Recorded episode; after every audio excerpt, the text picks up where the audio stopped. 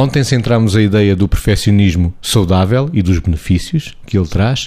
Margarida, quando é que este perfeccionismo passa a fazer sofrer ou até adoecer?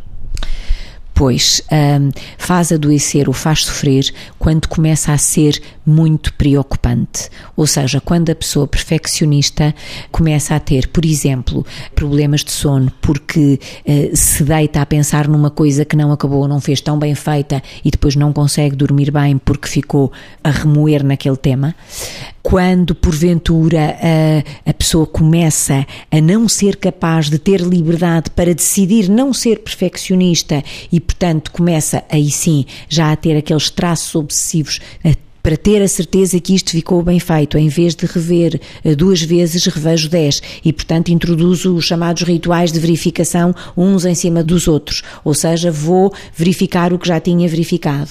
E, portanto, quando isto se começa a tornar uma prisão interior, a ponto de que a pessoa já não tem a liberdade de escolher o como faz para fazer bem feito, mas fica vinculada a ter que fazer assim, se não entra numa angústia enorme, aqui claramente passamos de fazer as as coisas muito bem feitas, para fazer as coisas de uma forma obsessiva que, se não são feitas dessa maneira, a pessoa entra num sofrimento que pode efetivamente requerer tratamento e requerer mesmo intervenção uh, médica, psicofarmacológica, psicoterapêutica, etc., porque a pessoa já perdeu a liberdade de agir de uma forma diferente. O perfeccionista não termina nenhuma tarefa porque a perfeição não existe. Isto faz sentido, Vitor?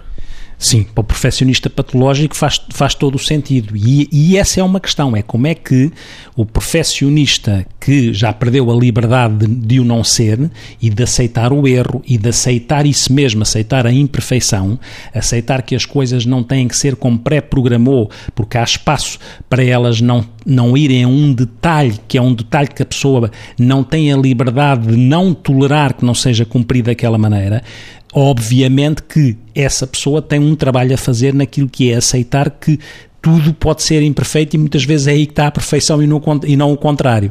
Sendo que, faço aqui, porque pegou, quando coloco à Margarida a questão do sofrimento e do adoecer, faço também aqui uma distinção. De facto, nem sempre sofrer é adoecer.